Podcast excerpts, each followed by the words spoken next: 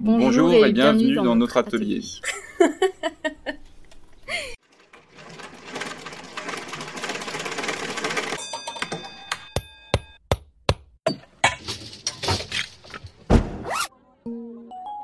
Bienvenue dans Histoire d'artisan.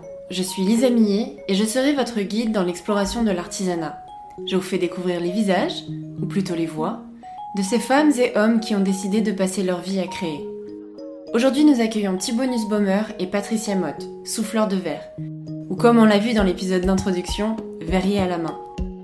Thibaut et Patricia sont les premiers artisans non parisiens que j'interviewe. Ensemble, ils ont créé la marque Tipeee Atelier. Lorsque je suis arrivée chez eux, Thibaut était en train de travailler sous 35 degrés. Je me suis beaucoup amusée à les photographier. La chaleur qui régnait dans l'atelier n'a pas du tout plu à mon appareil photo qui, à plusieurs reprises, m'a mise une alerte Attention, appareil en surchauffe. C'est vous dire la température qu'il faisait. Cet épisode a été enregistré dans la cour de l'atelier. On y entend le vent toulousain, les voitures, les oiseaux, les enfants et surtout les avions. J'espère que ces bruits sonores ne vous embêteront pas. Avec Thibaut et Patricia, on aborde de nombreux sujets. Ils nous expliquent qu'ils ont choisi d'être souffleurs de verre sans avoir l'ambition d'être millionnaires, le SMIC étant leur objectif, Comment avec le temps ils ont pris confiance en leur artisanat pour imposer leur prix. Ils nous parlent également de la FAT, la Fédération des artisans d'art de Toulouse, qui est une association qu'ils ont créée pour rassembler les artisans toulousains et environ. J'espère que cet épisode vous plaira autant qu'à moi. Je vous souhaite une belle écoute. Merci de m'accueillir, euh, Thibaut et Patricia. Ça me fait très plaisir d'être là puisque enfin j'interviewe des gens de Toulouse et ça franchement ça me fait euh, ça me fait chaud au cœur de montrer l'artisanat toulousain. on est resté. Alors, on va commencer peut-être euh, par euh, ce fameux rituel que j'ai imposé sur euh, les préjugés. Mhm. Donc, les préjugés du souffleur de verre. Donc, le, premier préjugé qu'on peut avoir, c'est tout ce qu'on met au recyclage peut être réutilisé pour ressouffler du verre. Alors dans une moindre mesure, dans, là dans, à l'atelier, nous c'est ce qu'on c'est ce qu'on fait. Quand on prélève la matière, il reste toujours un petit peu de verre sur sur les cannes. Donc les cannes, c'est les tubes dans lesquels on souffle. Et ce verre-là, euh, bah, on l'a payé tout simplement. Et euh, mécaniquement, il n'y a pas de contre-indication de le refondre et de le réutiliser, hormis qu'il est moins pur que le, le verre de base, qu'il est coloré aussi. Un peu plus sale, quoi. Un petit peu plus sale, entre guillemets. Et du coup, nous, on le réexploite sur certaines collections. Et euh, du coup, ça permet de, valoriser à, quasi 100% toute la matière qu'on achète. Puis ça permet de donner une deuxième vie à ces déchets-là. Pour rebondir sur ce préjugé-là, tout ce qu'on trie dans la bouteillerie industrielle, d'après les chiffres qu'on a, c'est une dizaine de pourcents qui seraient utilisés pour refusionner et refaire vraiment des bouteilles. Parce que la sélection du, du verre bleu, du verre marron, du verre transparent, du verre vert, c'est extrêmement long et, chimiquement pour refaire un verre limpide d'une seule couleur et une couleur qui est d'autant plus normée parce que chaque Heineken veut un verre très précis. Tous les industriels ont besoin d'une continuité comme ça, ils vont pas accepter d'avoir des marbrures dedans et du coup il faut partir quasiment obligatoirement ou en tout cas pour respecter le, prix unitaire de, la bouteille finale, partir de matières premières euh, brutes et malheureusement très peu de recyclage. Donc euh, les bouteilles qu'on va mettre dans le, dans le tri, si c'est refondu, ça peut, ça peut devenir euh, rarement des, du verre à vitre. Ou après c'est du remblai d'autoroute ou du verre pilé. Euh. Du remblai d'autoroute mhm. Ouais. C'est, je sais pas ce que faire les routes pour, en dessous, en dessous du pour faire du niveau, des choses comme ça. En gros, en fait, en soi, oui, le verre peut être refondu à l'infini. Ils font la pub là-dessus, ça c'est tout à fait vrai. Mais une fois qu'on commence à mélanger plein de verres, en fait, bah non, parce qu'en fait, chaque verre a un coefficient de dilatation, chaque verre est différent en fait. Donc du hmm. coup, voilà en fait. Donc en soi, oui, dans la réalité, en fait, un peu moins quoi. Mais on le jette pas dans la nature, on potentiellement s'en sert pour euh, des trucs qui n'ont pas besoin bah, d'être esthétiques.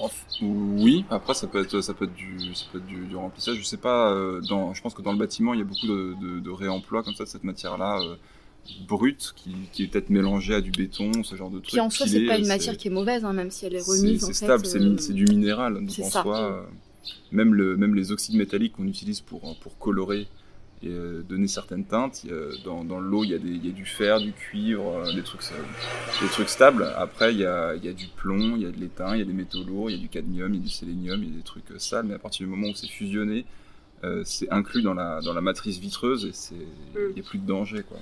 Ok. Ok, très bien. Le deuxième préjugé qu'on peut avoir, c'est pour être souffleur de verre, il faut beaucoup de souffle. ça, c'est vrai qu'on l'entend souvent et euh, paradoxalement non, tout simplement parce que c'est plus de l'endurance euh, physique que vraiment du, souffle, parce qu'en soi, pour souffler une pièce, euh, tu as pu le voir tout à l'heure sur les gobelets, c'est un volume que je souffle en deux ou trois fois, qui doit correspondre à 20 centilitres à tout casser. Et euh, entre ce que je souffle et ce qui gonfle réellement, avec la dilatation de la chaleur, je sais pas exactement ce que ça représente, mais on peut estimer ça entre le simple et le double. Donc en fait, euh, pour souffler 20 centilitres que je souffle en 3-4 fois, c'est des petites bouffées de 2-3 centilitres à chaque fois. Donc ça en mm. soi, c'est pas grand chose. Hormis sur des grosses pièces qu'on va souffler d'un coup, euh, ce qui est aussi hyper rare parce que si on souffle d'un coup, on maîtrise pas forcément la, la déformation de la bulle toutes les autres opérations de fabrication, même si c'est gros, c'est gonflé progressivement. Donc en soi, il n'y a pas besoin d'avoir d'énormes poumons. Je ne suis pas particulièrement euh, bien, bien doté à ce niveau-là. Il n'y a, pas, a pas un concours d'entrée de poumons euh, à l'école de verre. Donc à partir du moment où c'est chaud et mou, ça, ça gonfle. Et la preuve, on a plein d'initiations enfants avec des tout petits qui soufflent, qui ont 4 mhm. ans, 5 ans et qui n'ont aucun problème. Et qui ont des tout petits poumons qui marchent très bien. Voilà. Donc non, non. Moi qui suis asthmatique, je pourrais faire souffleur de verre. Absolument. Très bien, moi j'en suis ravie. Pour, tu pourrais gonfler. Après, euh, ce qui, ce qui est peut-être plus long, plus dangereux ou plus difficile, c'est euh, l'atmosphère euh, chaude. Hmm.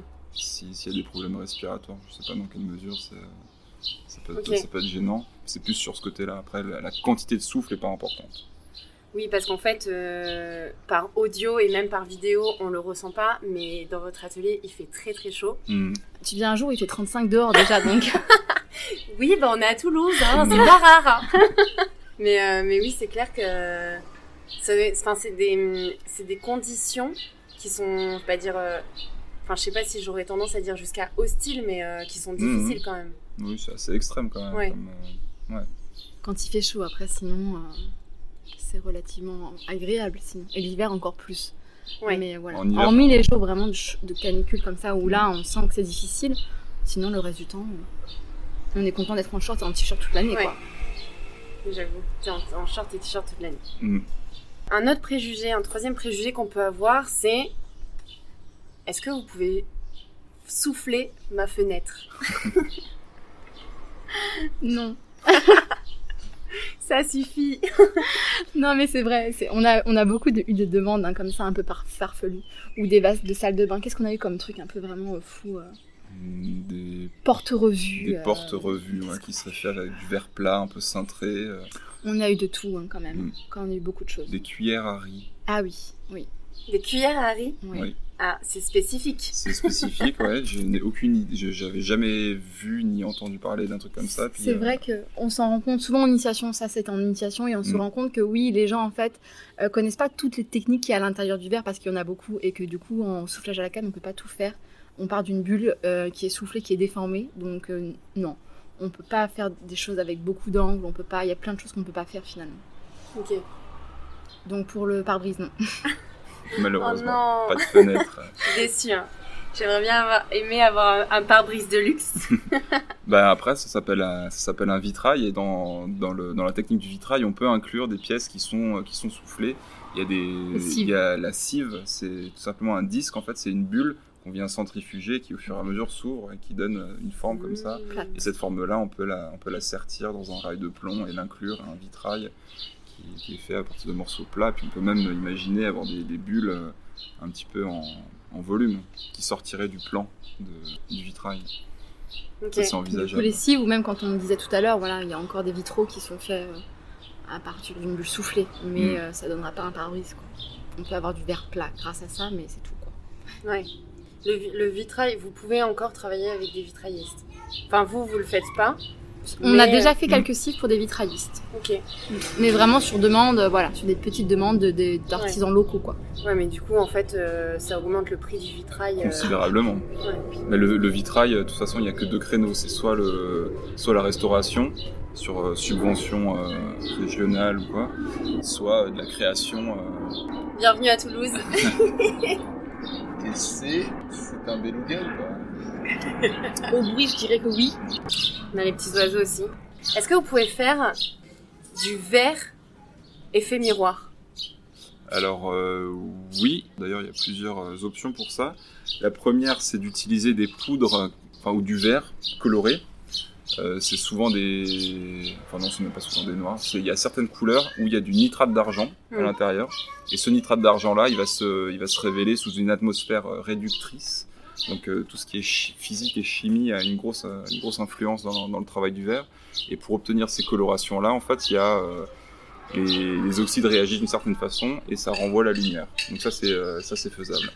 Après l'autre l'autre option pour fabriquer pour faire vraiment du, du Ah miroir, c'est c'est du c'est de l'argent liquide qui est versé sur le sur le verre.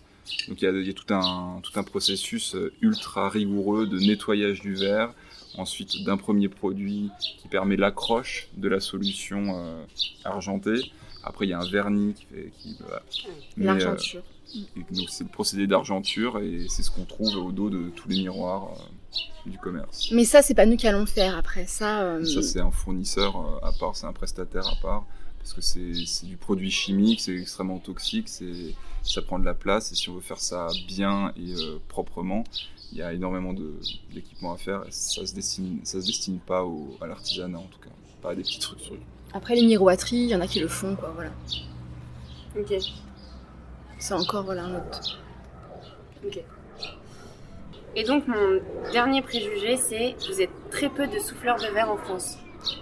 Oui, ça par contre c'est vrai et, euh, et on a beau avoir la question régulièrement, on n'a pas vraiment, on tient pas vraiment un, un carnet de savoir euh, combien il y a d'ateliers qui tournent parce qu'il y en a qui ferment, il y en a qui ouvrent, euh, il y en a qui, qui sont en collectif. euh, Il y a pas mal de souffleurs de verre formés, mais tous n'ont pas forcément un atelier parce que c'est parce que ça correspond pas à tout le monde. Il y en a qui sont plus itinérants, il y en a qui ont des plus petits ateliers ponctuels ou itinérants. Mais on estime grosso modo qu'on est à un, atelier de verre soufflé par département, plus ou moins.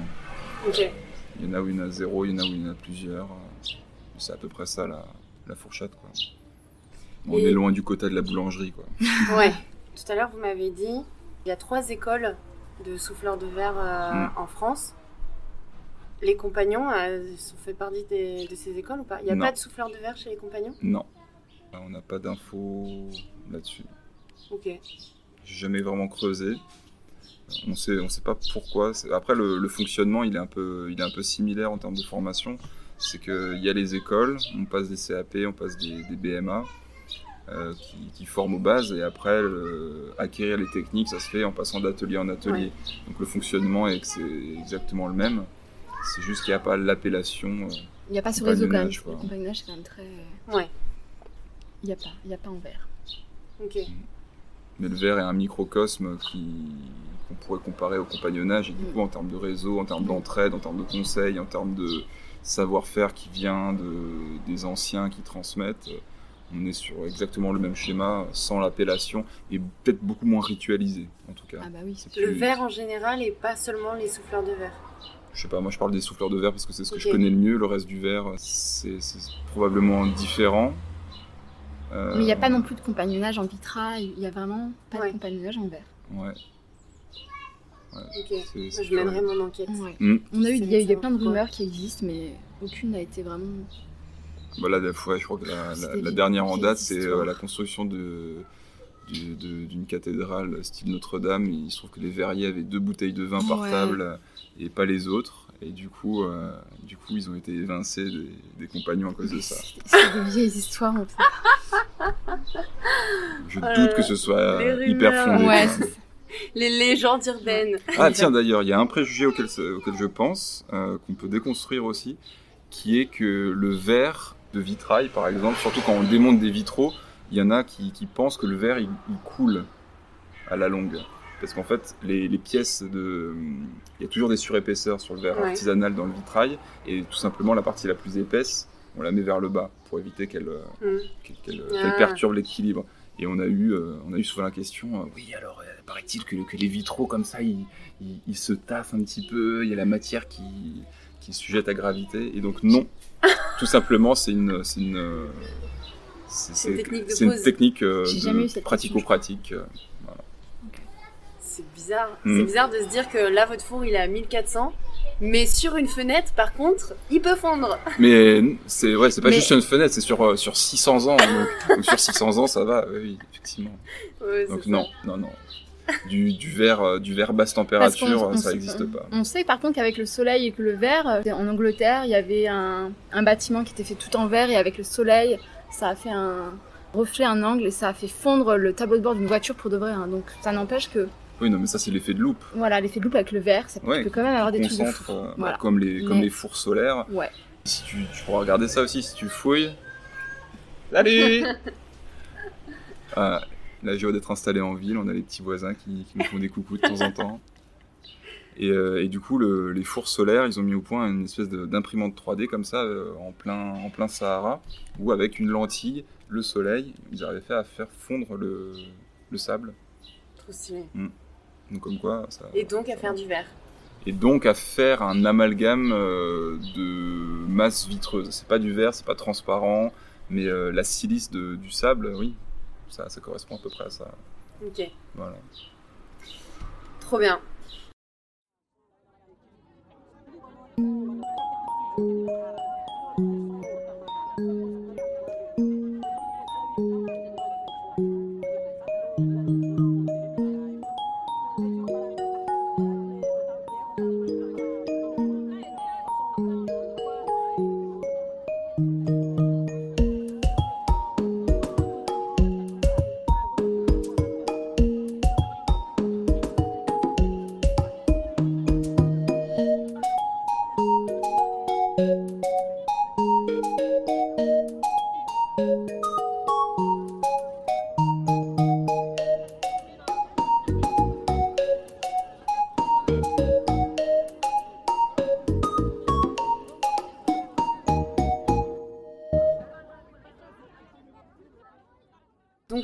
Au sujet euh, qui nous intéresse encore plus Mhm. que le, que le verre, c'est vous, Thibaut et, et Patricia. La première question, c'est est-ce que vous pouvez vous présenter?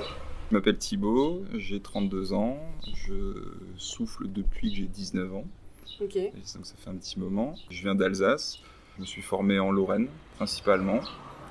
On a, on a monté l'atelier Tipeee euh, en 2017, après avoir passé, euh, être passé par différents ateliers euh, pour, pour se former. Puis euh, on a eu envie à un moment de, de travailler sur nos propres collections dans notre propre atelier. Voilà. Et comment t'as découvert euh, le soufflage du verre? C'était un hasard, c'est un prof, euh, on a fait tous les deux art appliqué au lycée.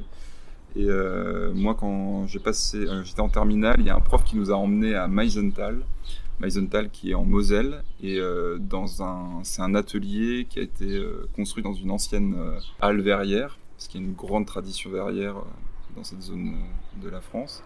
C'est un centre euh, qui accueille régulièrement des designers pour remettre la matière en question, essayer de la pousser un petit peu plus, voilà. Et du coup, nous, on a joué au petit designer euh, en terminale à faire des croquis, les artisans réalisaient ça. Puis bon, spontanément, on est tous un peu attrapés par la, par la magie du verre, le truc qui brille, ça luit, ça bouge tout seul, c'est un peu vivant et tout. Et voilà, j'ai j'ai eu envie d'essayer, j'ai postulé à, à Baccarat après pour, un- pour un apprentissage, j'ai été pris et voilà, Ok. 13 ou 14 ans après. euh, Et Baccarat, c'est votre école euh, là où vous êtes rencontrés? Non, Baccarat, c'est la Ah oui. cristallerie, euh, une des plus grandes cristalleries euh, au monde, qui est du coup au fin fond de la Lorraine. Ça fait partie des structures qui, qui peuvent accueillir régulièrement des apprentis, parce que c'est euh, quelque chose dilué sur la charge c'est c'est- ça s'y prête beaucoup mieux qu'un petit atelier artisanal. Ouais. Et elle s'appelait comment votre école où vous êtes Le CERFAV. Le CERFAV, Centre européen de recherche et de formation aux arts verriers, Ok, en Lorraine, près de Nancy. ok. Et donc pour toi, Patricia, Du coup, moi, Patricia, euh, du coup, donc, comme Thibaut disait, euh, du coup, on a fait appliquer. Moi, après, j'ai continué un peu. Euh, j'ai fait un BTS euh, dans le Nord. Et euh, là, je me suis rendu compte vraiment que je voulais, un... je voulais travailler plus la matière. J'en avais marre de travailler sur des planches, sur l'ordinateur. Et après, le verre, c'était un peu par hasard. Il y a mon voisin qui était vitrailliste, qui avait été prof justement dans cette école, au CERFA. Et donc, c'est comme ça que j'ai découvert l'école. Et ensuite, là-bas, j'ai découvert du coup les différentes techniques parce que Au on n'apprend pas que le soufflage. Il y a le vitrail, il y a la pâte de verre, la déco, et maintenant il y a même euh, le, le chalumeau, de laboratoire. Euh, donc du coup, moi, je suis pas spécialisée en soufflage à la canne, mais en pâte de verre. Euh, donc voilà. Mais après, voilà, là-bas, tout le monde se rencontre. Après, chacun voilà, choisit son option dans ce qu'il veut faire. Moi, ça me correspondait plus parce que moi, j'aime bien avoir les mains sales, j'aime bien pitouiller, et le soufflage de verre, c'est un très beau métier, mais il faut beaucoup de patience, beaucoup de technique. C'est juste, ça correspondait pas à mon caractère. Mais voilà. Tu peux peut-être expliquer ce que c'est la pâte de verre? La pâte de verre, alors ça va plus faire penser à la fonderie. En fait, on va travailler de la cire. Une fois qu'on a notre forme en cire, on va couler un plâtre autour, un plâtre réfractaire qui supporte la chaleur. On va le mettre à dessirer, donc c'est-à-dire que la cire va couler. Donc on va avoir un moule avec euh, du vide à l'intérieur. Et donc sur ce moule-là, on va mettre du, verre qui va fondre du coup dans un four comme un four de céramique. Et donc en fait, on va se retrouver à la place d'avoir la cire, d'avoir l'objet qui est en verre.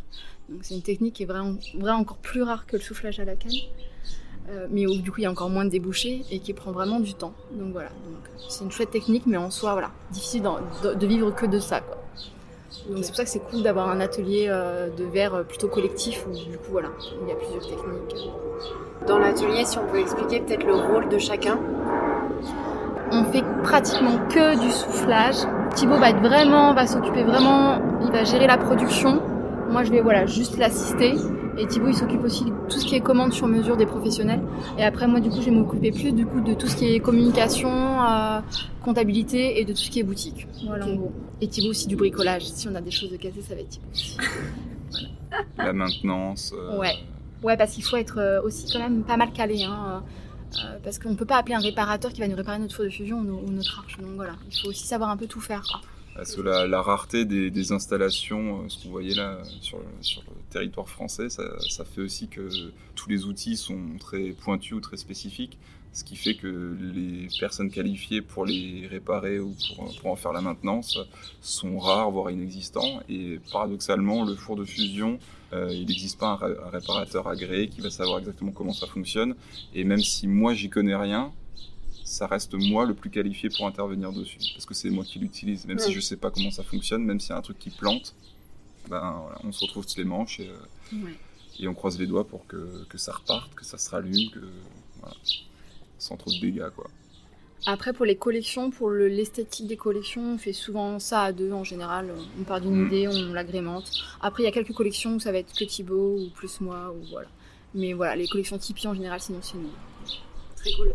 Et vous m'expliquez que votre matière première euh, du verre et vos machines aussi, elles sont allemandes, c'est ça? Principalement, le... c'est des fournisseurs allemands pour les couleurs et le verre transparent de base. Tout simplement parce qu'en France, euh, on a les savoir-faire, mais c'est des savoir-faire qui restent dans les, usines, dans les grandes manufactures, où ils ont eux-mêmes, ils ont leurs chimistes en interne, ils achètent la silice, tous les ingrédients, ils font leur propre verre ou leur propre cristal, mais qui vendent pas. Les Allemands ont pris, ont pris ce créneau-là, et ils font ça très bien. C'est un métier à part de cette chimie de, de couleurs, etc et c'est hyper polluant aussi, ça fait plein de poussière, donc c'est pas quelque chose qu'on avait envie de gérer ici, et c'est pas des compétences qu'on a, tout simplement. Après, pour les machines et les outils, ça vient un peu de partout. Hein. Le four vient du Danemark, on a beaucoup d'outils en bois ou en métal qui viennent d'Italie. Euh, le petit four de... il vient d'Espagne. Portugal. Portugal. Mm. Bah. Moi, ça m'étonne que vous puissiez travailler sur du bois. J'ai l'impression que ça va cramer, moi. Le sol? Ah, mais ça crame. Les moules ou le sol Les moules, ils sont en bois. Et la table, elle est en bois, non? Non. Non, là, là où on roule les poules, non, ça c'est de l'acier, la fonte d'acier. Ah. Ouais. Ah oui, oui, non, là, ce serait pas, Non, là, effectivement, ça cramerait. Les outils en bois qu'on utilise, ils sont toujours humides. Donc en fait, il ne il faut pas les utiliser longtemps. On les retrempe dans l'eau à chaque fois, que ce soit des moules, que ce soit des, des maillotches ou des formes dans lesquelles on fait rouler la, la boule de verre. Et euh, forcément, ça se creuse à la longue, mais on les, on les, on les économise en étant en, étant humide. Et cette humidité-là, en fait, comme c'est complètement gorgé de flotte, à chaque fois qu'on va rouler dedans, il y a d'abord un gros nuage de vapeur qui sort avant d'attaquer le bois. Donc en fait, on a quelques petites secondes euh, pour, qui, qui économisent euh, l'outil. Ok. Il y a une question qui me vient là, peut-être sur les préjugés. Ah. c'est quoi la différence entre le verre et le cristal? Eh ben, c'est tout simplement la composition chimique. C'est défini comme cristal, je crois, à partir de 18% de plomb dans la composition chimique. Ok. Voilà. Et c'est plus fragile euh, Pas du tout, c'est plus lourd parce que le plomb euh, Ouais. pèse. C'est pas plus fragile, même euh, mécaniquement, c'est peut-être même plus costaud, je pense, avec le plomb. Ça permet une tendreté à froid pour la gravure La taille. et, euh, et la taille, pour venir enlever la matière. Et c'est aussi pour ça que Les tout gens- ce qui est euh, ouais. service en cristal, c'est hyper, euh, hyper taillé, hyper décoré. euh. Et du coup, on dit souvent qu'il y a un son aussi. le- C'est Le, peut-être le son, la le son est en cristallin, fait. c'est la finesse. On peut obtenir exactement la même, la même résonance avec du verre, Je- tout simplement. On peut faire aussi fin un verre. Mm. On peut le faire aussi fin en verre que En cristal. qu'en cristal. Oui. Et pourquoi on le fait pas plus souvent? Ah, parce, que, souvent c'est fait euh, au moule, c'est fait quoi. Nous on peut pas avoir Mais Il y a aussi y a des que- procédés, ouais. le, le cristal ça se prête très bien à, à une- à des grosses structures euh, industrielles, ne serait-ce que par l'utilisation de plomb et de maladies liées au plomb. Du coup, il y a tout un, un système sanitaire autour, des douches pour les employés, etc. Chose qu'on peut très difficilement avoir en artisanat. Après, il y a tout un outillage qui est lié à- au cristal qui, qui a- qui est très fluide mais qui fiche très vite. Et du coup, ça permet, soufflant dans des moules, d'avoir une, une paroi extrêmement fine, mais du coup c'est pas comme tu as pu le voir là, c'est pas ouvert, euh, c'est pas ouvert à chaud. Là on fait une bulle qu'on resserre, on casse la connexion, on ramollit, on réécarte les parois. Là pour le coup en usine, c'est soufflé avec un excédent de matière sur le haut, et cet excédent là, ils viennent couper juste dans la partie la plus fine. Et euh, ça c'est pareil, c'est un équipement, c'est coupe, polissage et tout, Ouais. chose qu'on n'a pas ici non plus. J'ai une question sur euh, le business model. Mhm. Donc euh, c'est un peu de savoir, euh, vous, vous travaillez plus avec des entreprises, avec des particuliers. Vous avez parlé de collections, mais du coup c'est vous vendez des collections. ou La personnalisation représente combien de pourcentage euh, de vos Hmm. projets, etc. Alors en gros, nous à peu près 40% de notre chiffre d'affaires c'est les initiations. Ok. Donc déjà c'est une grosse partie. Et ensuite nos collections euh, ça va être presque 50%. Et le reste, les 10%, ça va être le sur-mesure. Après, c'est en train d'évoluer parce que du coup, on a commencé où c'était 100% pour les particuliers. Mm. Et plus le temps passe, plus on a quand même des commandes de professionnels. Il y a des mois où ça va représenter bien plus que 10%. Et puis il y a des mois où voilà, ça va représenter très peu. Euh, vu que c'est voilà, c'est souvent des grosses commandes, donc forcément ça fait une grosse part quand c'est une grosse commande dans, dans le chiffre d'affaires du mois. Les professionnels, c'est quel type de profil? Professionnel ou particulier, hein, euh, commande sur mesure, voilà, ça peut être Ouais. les deux. Euh, Enfin, je- en fait, c'est ouais, plus, quand, on le- euh, quand on le dissocie du, de l'achat de collections que nous on les propose, collections et après il y a le sur et mesure. il y a le sur-mesure. qui peut être qui- particulier ou pro. Du coup, là par exemple ce soir, on avait par exemple des pros et l'autre monsieur c'était un particulier. Mais les deux sont des projets sur-mesure. Ma question par rapport aux professionnels, c'est euh, quand on parle de soufflage de verre, j'imagine euh, ben, forcément euh, verre, carafe, etc. Mhm. Est-ce que vos professionnels, c'est plus euh, des restaurants. Ou, euh, ou en fait des entreprises auxquelles on pensait pas du tout. Ouais, plutôt Ouais, ça. plus- c'est plutôt, c'est plutôt ça parce que Ouais. nous spontanément on se disait tiens on va, on va essayer de, de garnir les plus belles tables de Toulouse euh, avec du verre. Et en fait, euh, en fait non pour plusieurs raisons toutes simples parce que Un, Les- on n'a pas démarché. de un on n'a pas démarché. Ensuite on s'est aperçu que les grandes tables c'est souvent peu de tables. C'est des, c'est des, des restos qui sont chic chers mais qui ont finalement peu de tables. Donc même si on mettait euh, si on devait faire 10 carafes ben, ça reste que 10 carafes donc en soi c'est pas hyper porteur au-delà de ça euh, eux ils ont des contraintes de, de nettoyage et de casse si, si ça se casse euh, c'est c'est compliqué ben là s'ils prennent un service de 20 verres euh, s'ils en cassent un on va pas leur en offrir un Oui. parce que nous, ça va nous coûter le même prix d'en refaire un, Mm. tout simplement. Pour non, les, les restaurateurs, c'est pas, c'est pas hyper intéressant. Quoi. À développer pour de la déco, on avait quand même déjà de eu des demandes de devis hein, d'un grand restaurant à Paris. Du, du Mais c'était plus photophore, ou euh, des centres de table éventuellement. Ouais. C'est plus Carafe déco que utilitaire. Carafe, pourquoi pas On a aussi eu quelques. Après, c'est c'est peut-être du carafe à, mais, euh, carafe à vin. ou- Ouais. Il y, a, il y a un marché quand même, hein, parce qu'il y a quand même des entreprises en France qui bossent quand même un peu pour les, les restaurants. Mhm. Euh, je sais qu'à Fluide, ils bossent quand même un petit peu pour les restaurants. Et nous, on, a une, on connaît quelqu'un qui fait de la céramique qui bosse aussi beaucoup pour les restaurants. Donc je pense qu'il y a quand même moyen de développer un peu. Mais finalement, nous, dans nos professionnels, c'est pas du tout les restaurateurs. Ça va être souvent des entreprises un peu, euh, ouais, qu'on qu'on s'attendait pas du tout. hein. Mm. Je repense à l'agriculteur qui faisait la sève de boulot ou à des commandes comme ça un peu loufoques. Vous avez eu un agriculteur? Ouais, qui nous a quoi des, des fioles pour pouvoir mettre de la sève de boulot quand c'est la période. Donc, Ok. On a des demandes, voilà. Et du coup, c'était alors le projet, c'était d'en- d'envoyer ça, de faire des caisses réfrigérées envoyé toutes les semaines. Donc il y avait sept fioles avec une, une fiole par jour, comme ça. C'est des doses en fait, il y a des cures en fait de, de sève de boulot. Mm. C'est à la mode. Il voulait, euh, il voulait toucher un, un public éli- élitiste Ouais. euh, avec une, une, une boîte en bois euh, marquetée avec le logo de, la, Ouais. de la ferme et tout. euh, voilà. Après, du coup, on a fait des mm. contenants euh, sur mesure. Ça devait être trop cool.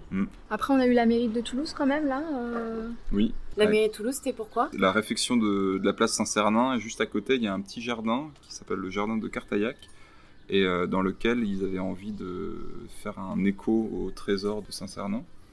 Donc, du coup, on a, on a fait de l'inclusion de feuilles d'or dans des, des sortes de, de, de dômes, comme ça, qui, qui vont être euh, scellés au sol. ouais. Voilà. Ils ont pas peur que ce soit détruit?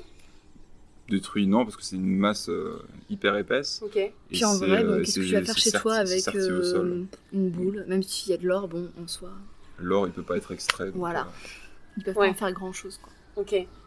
Sachez que l'or ne peut pas être extrait. ne les volez pas. ok, très cool.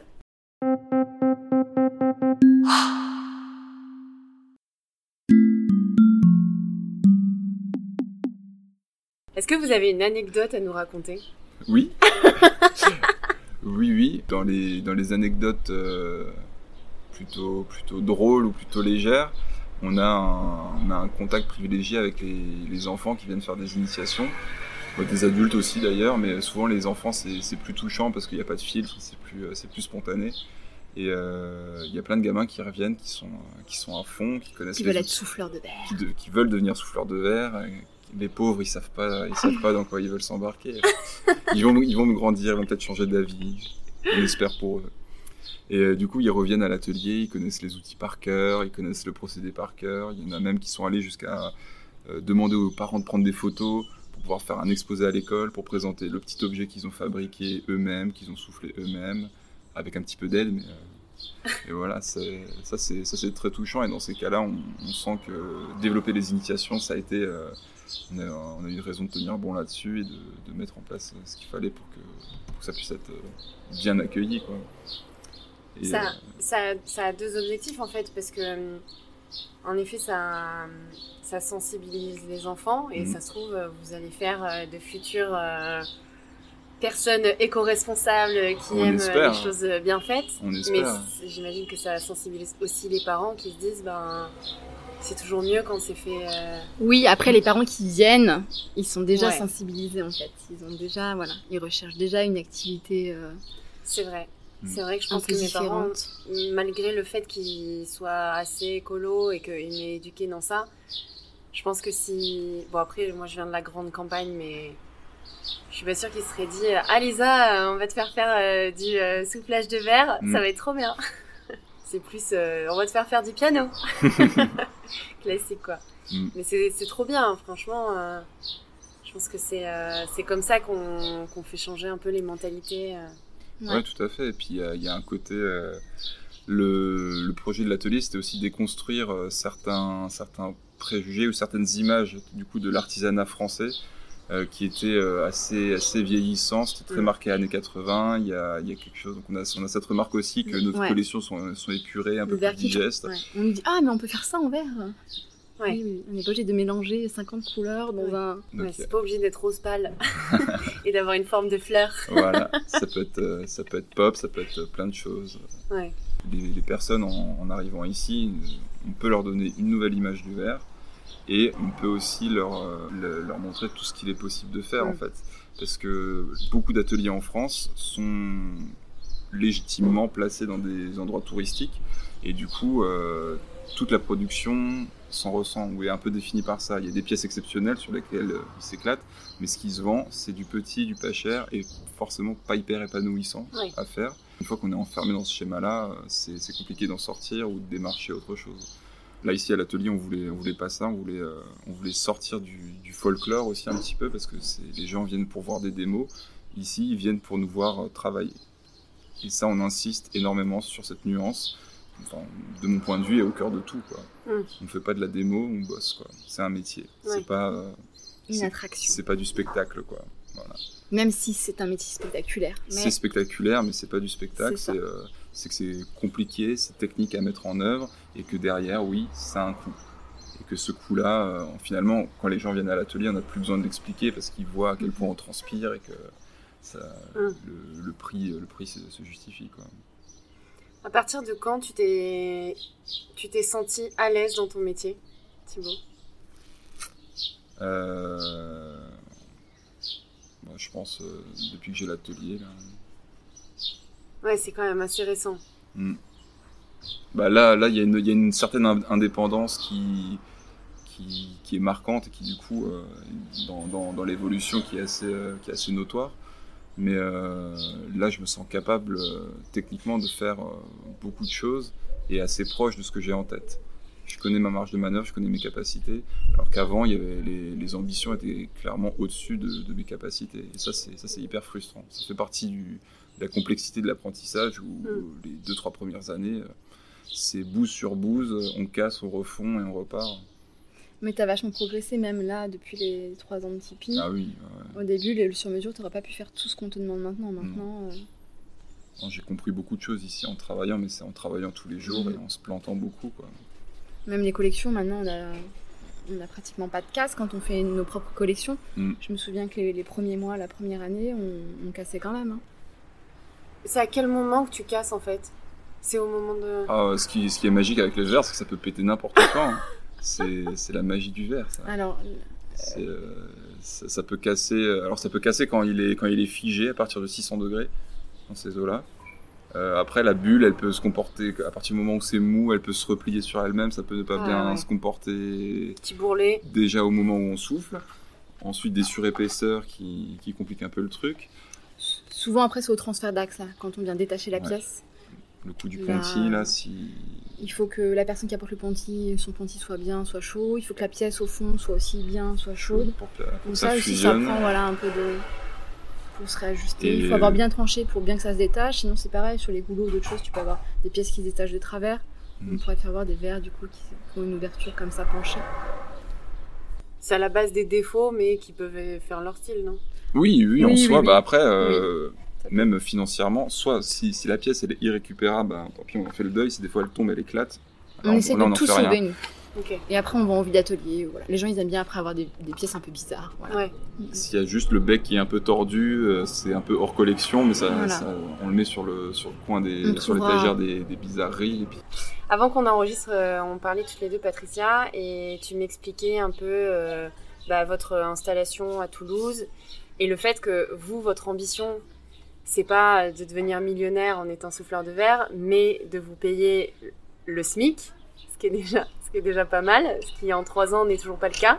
Est-ce que vous pouvez un peu nous expliquer les raisons qui font que vous espérez pas plus que le SMIC aujourd'hui? Euh, alors déjà, euh, le verre soufflé, ça demande euh, une énergie. Le, gaz, pour nous en particulier, ça peut être aussi l'électrique. Nous, c'est un peu les deux parce que l'autre est électrique. Donc du coup, on a déjà des charges fixes d'atelier qui sont énormes en fait. Euh, donc pour pouvoir rentabiliser un atelier de soufflage, il est clair que je connais aucun souffleur qui soit riche. Euh, euh, du coup, voilà. Donc même si on pas riche travaille, financièrement, on est riche de plein d'autres choses. ouais, c'est ça C'est beau. joliment dit. Le discours érodé. hein. C'est ça. Bah après, c'est sûr que dans tous les cas, mais je pense que peu importe les artisans, que ça soit un céramiste ou autre chose, je pense qu'on le fait pas pour euh, gagner de l'argent. C'est quoi? Pour gagner beaucoup d'argent C'est sûr que non. On le fait parce qu'on aime ce qu'on fait, on le fait parce que c'est une passion, on le fait parce qu'on n'a pas l'impression des fois de venir travailler. Après, on sait que voilà, côté rentabilité, bah non, c'est sûr, faut pas être artisan si on veut avoir un gros salaire, quoi. Donc oui, nous l'objectif, c'est ça. À terme, un jour, ça serait d'avoir un SMIC. On n'en est pas encore là. Euh, après voilà, euh, l'atelier fait quand même que on paye nos charges, on rembourse notre crédit, on arrive quand même à se verser un petit salaire fixe chaque mois, qui est déjà pas mal hein, en soi. On connaît d'autres ateliers de soufflage qui qui qui qui n'ont pas réussi à faire ça. Donc voilà, euh, doucement mais sûrement, on se dit voilà. La Après, matière euh, première, c'est cher? Non, la matière première c'est rien. euh. C'est quasiment rien, c'est un peu moins de 2 euros le kilo. Enfin, pour le verre transparent en tout cas, c'est un peu moins de 2 euros le kilo euh, livré à l'atelier. Mais ça peut aller de, de entre 20 et 50 euros le kilo pour, euh, pour les couleurs. Ça Ah, par ouais. contre. Mais c'est euh, c'est- la configuration artisanale fait que les, les couleurs sont chères au kilo parce que c'est des, des, des barres de couleurs qui sont très denses et on en utilise très peu. Ok. Ce qui permet de. C'est saturé en, en oxyde, ou bien chargé en tout cas, et ça permet d'en utiliser que très peu pour colorer euh, plusieurs pièces. Pour vous donner un ordre d'idée, à peu près en énergie gaz et électrique, on a à peu près rien que pour 1000 euros par mois, rien que, que d'énergie. quoi. Mm. C'est énorme. C'est énorme. Et après, euh, je sais pas, oui, tous les indépendants, tous les, les gens vous diront qu'après, voilà, il y a plein de choses qui se rajoutent à ça. Hein. Euh, il y a le loyer, le crédit, le salaire. Ce qui veut dire salaire veut dire charge sociale. Donc, si un jour on gagne un SMIC, il faut imaginer que ah bah, y a paye, euh, pratiquement le double. Hein. Mm. du coup, c'est quand même énorme quoi, hein, par mois, ce qu'il mm. faut sortir pour. Voilà. Et, et, pour se rendre compte un peu, tu dis 2 euros le kilo. Mm. Euh, pour faire un verre, il faut combien de euh, Ça dépend des verres, mais je pense qu'on doit être à 200 grammes. Peut-être même pas, non. Je pense qu'il y a certains, ils doivent être à 100 grammes à tout casser. 100 grammes euh, en comptant le verre qui, le, peu de verre qui reste un petit peu sur la canne. Okay. Coûte cher, c'est les énergies et la main d'œuvre. Ça, c'est les, les, principaux. Et encore, on a la chance. Avant, on payait la TVA. On est repassé sous un autre statut pour vu qu'on avait moins d'investissement de matériel, de choses comme ça, on est repassé sous un autre statut pour éviter de repayer en plus 20% de TVA ah, sur tous les produits. Quoi. Parce que oui, on dit, ah oui, 20 euros c'est cher pour un verre, mais 20 euros, vous enlevez déjà la TVA, ça fait 16 euros. Ensuite, voilà, euh, il faut quand même qu'on paye les charges. Euh, mm. Voilà. Donc, ouais, en fait, finalement, il ne nous reste pas grand-chose. quoi. La preuve, on ne se paye même pas un SMIC. Voilà. Ouais. L'énergie solaire, c'est pas du tout envisageable. Euh, difficilement. difficilement. Euh, pour, pour, bah, pour l'amortir, euh, ouais. Pour l'amortir, il faut, faut, faut, réfléchir euh, différemment. Après, je, je désespère pas d'un jour avoir le temps de, de me pencher sur, sur la méthanisation, utiliser du biogaz et peut-être pas avoir un four aussi gros qui mm. tourne H24, mais d'avoir une petite, une petite unité comme ça de, production de méthane. Et, à partir de, compost ou quoi, ce qui, ce qui, est tout à fait envisageable. Après, c'est clair que c'est, on n'est pas sur des consommations euh, identiques. Il faudrait revoir un petit peu à la baisse, mais ça peut être, euh, ça peut être un, atelier euh, mobile de, démonstration qui, tourne à l'huile de friture ou, au biogaz. Quoi. Ouais. À noter que nous, on a un atelier qui est petit quand même. On a un four qui est petit. Hein. Il y a d'autres ateliers. Ça, c'est petit, ça? Il y a d'autres hmm. ateliers, ils ont 1005 euros de gaz par mois. Donc nous, on a un petit atelier comparé à, d'autres souffleurs de verre. Ouais, moi je trouve ça pas petit déjà, mais c'est un peu la problématique de, de pas mal d'artisans, c'est qu'en fait, euh, t'as la production, le stockage, tout ça, ça demande de l'espace. Et encore, vous avez la chance parce que du coup, vous êtes allé à Toulouse, mm. mais quand t'es à Paris, bah, généralement, t'as pas les moyens de te payer un loyer. Mm. Donc tu es en banlieue, du coup personne te connaît. bah, du coup, il y a des gens qui font des podcasts, voilà, des interviews pour nous faire connaître. C'est le but.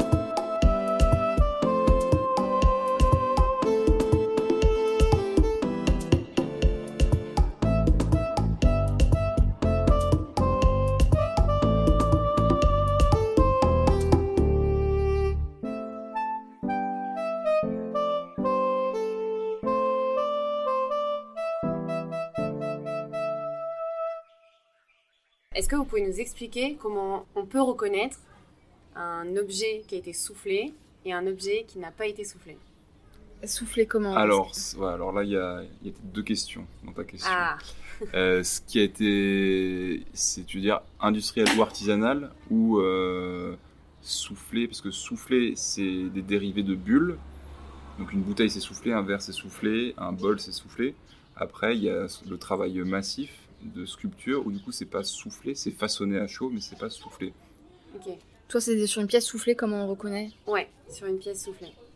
Alors, euh, bah, tout simplement, en fait, les, le verre industriel, on le voit sur n'importe quelle bouteille, il y a, il y a plein de petits picots, il y a des reliefs, il y a, des, il y a la couture aussi du moule, c'est-à-dire que tous les moules en fait s'ouvrent en deux, trois, voire quatre parties pour les formes les plus complexes. Et du coup, ce truc-là, comme le, comme le verre ne bouge pas au moment de la mise en forme, on voit cette couture-là. Soufflet fixe. Et ça, c'est du soufflet fixe, effectivement. Euh, les moules que, qu'on a ici dans lesquels on souffle, on appelle ça du soufflet tourné. Et en fait, en tournant, euh, ça gomme cette, cette couture de moule et ça, ça disparaît. Après, à savoir qu'on peut très bien avoir une pièce où il y a une couture qui a quand même été soufflée par un artisan. Ouais, donc c'est compliqué en fait. C'est compliqué, c'est pas. euh, Mais- tout ce qu'on peut identifier, c'est la bouteillerie industrielle de la bouteillerie artisanale. En gros, s'il y a une trace de ponty, s'il y a une trace qui, où on voit euh, qu'il y a eu un truc qui est détaché, ça c'est que c'est fait à la main. S'il y a un tampon, c'est que c'est fait à la main. Ou si le fond est un peu ça- écaillé. C'est que c'est fait à la main. Si t'as Ok. une trace du ponty, Du ponty, c'est l'endroit où vous détachez la pièce. Ouais, c'est le nombril de transfert. euh, C'est joliment dit ça. Le nombril de transfert. mm. Ok. Euh, Et si c'est par... si c'est par exemple euh, une bouteille euh, une bouteille de bière comme j'achète euh, dans le commerce, Mhm. il y aura quand même la couture. Forcément, tu regarderas. à chaque fois, il y, a des, il, y y y a des textures, il y a, des, il y a la contenance, il y a le- la marque du goulot. Tout ça, c'est normé parce que la capsule doit s'adapter et tout. Ouais. Il y a les, la contenance, même le numéro du moule. Et d'ailleurs, d'ailleurs c'est marrant, les, les verres Duralex, là, avec euh, l'âge au fond. Oui. L'âge, c'est le numéro du moule. Comme ça, s'il y a un défaut sur un verre, ils savent quel moule euh, re- regarder. Étant donné qu'il y en a 90, T'es en train de casser un, Oui, un déconstruit. mythe d'enfant. On déconstruit. Quoi Oui, donc- J'avais pas 37 ans souvent quand même du coup les verres industriels ont cette couture et souvent c'est du fixe parce que souvent voilà il y a un truc d'écrit qui fait que ça va pas être de la révolution. Et euh, est-ce que la couture dans un moule fait par un artisan et la couture dans un moule euh, industriel est la même Ça dépend des formes. Et ça dépend de comment on démoule la pièce du moule. Ok. Après un moule fixe chez un artisan c'est quand même rare mais ça peut arriver sur des pièces un peu exceptionnelles. Mhm. Mais c'est quand même plus rare d'avoir chez des artisans un- des pièces en soufflet fixe. Parce que je vais raconter un peu ma vie, Mhm. mais euh, la dernière fois, je, bon, je me suis acheté une Dame Jeanne. Ouais. Donc, euh, je sais pas si tout le monde sait. Moi, j'ai appris il y a pas très longtemps ce que c'était qu'une Dame Jeanne. C'est une grosse bonbonne dans Mhm. laquelle on mettait de l'essence, si je me trompe pas. Euh, de tout. C'était du contenant, du, Grosse du bonbonne vin, de l'huile. Ouais. Et, euh, et je l'ai acheté à un brocanteur. Donc je me suis dit, bon, normalement c'est bon. Et là j'ai vu la couture et je, je me suis fait arnaquer. Et du coup la question c'est est-ce que je me suis vraiment arnaquer Ah, tout dépend comment il te l'a vendu. Est-ce que c'était quelque chose d'artisanal ou pas? C'est, euh, C'était quelque chose euh, d'ancien. Ce qui est tout à fait possible. Oui c'est ça. C'est tout à fait possible. ouais. Industriel et ancien c'est possible. Mm. Bah. L'industrialisation et la mécanisation de, de process en verre, ça date de, ça date de 1800 Ouais. et quelques. hein. Les dames Jeanne, euh, 19e, c'est- principalement, elles sont faites industriellement. Par des maintenant, artisans. maintenant, oui. Euh, avant, elles étaient faites, euh, elles étaient faites par, les, par les artisans, mais en- sans moule. Du coup, les, les contenants, c'était un peu plus aléatoire. Mm. Et les, les formes aussi. Il n'y avait pas cette couture-là. C'est juste... euh, une dame jeanne, en fait, c'est juste une bulle Ouais, qui s'étire, qu'on aplatit au fond. Et oui. c'est ça, ces formes-là, dodues, avec un, un col un peu élancé. Forme, c'est la forme spontanée du verre qui, qui, qui- qui coule, qui s'étire, dans lequel on souffle. Après, elle peut être ancienne, avoir vraiment eu de l'essence, de l'huile ou du vin, hein, et qu'elle soit faite. euh, Donc il faut juste que je regarde euh, son nombril quoi. Euh, bah, s'il y a des coutures, il n'y aura pas de nombril. A priori. Ah ouais Mm.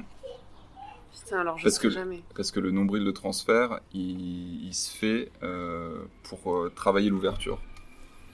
Et les dames Jeanne, en général, elles ont euh, l'ouverture, le goulot, il est, euh, il est rarement euh, retravaillé. Donc, si elle a couture, en général, c'est que c'est pas. Si y a la couture, en général, tu peux, tu peux aller regarder jusqu'à la couture du goulot, et tu verras que sur la tranche du goulot, il y a, euh, il y a une couture aussi. Il y a une couture des deux parties du moule, et il y a une couture dessus de, de la mâchoire qui maintient le goulot. Ok. Au cas où, on en a une là, si tu veux. Je regarderai, ouais. Une de brocante aussi.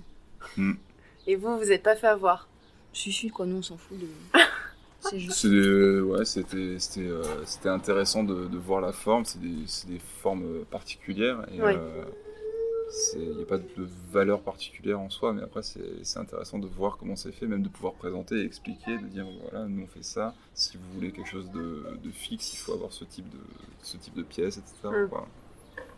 Oui. Et c'est. Ça par exemple, Dame Jeanne, toi tu fais pas, c'est trop gros.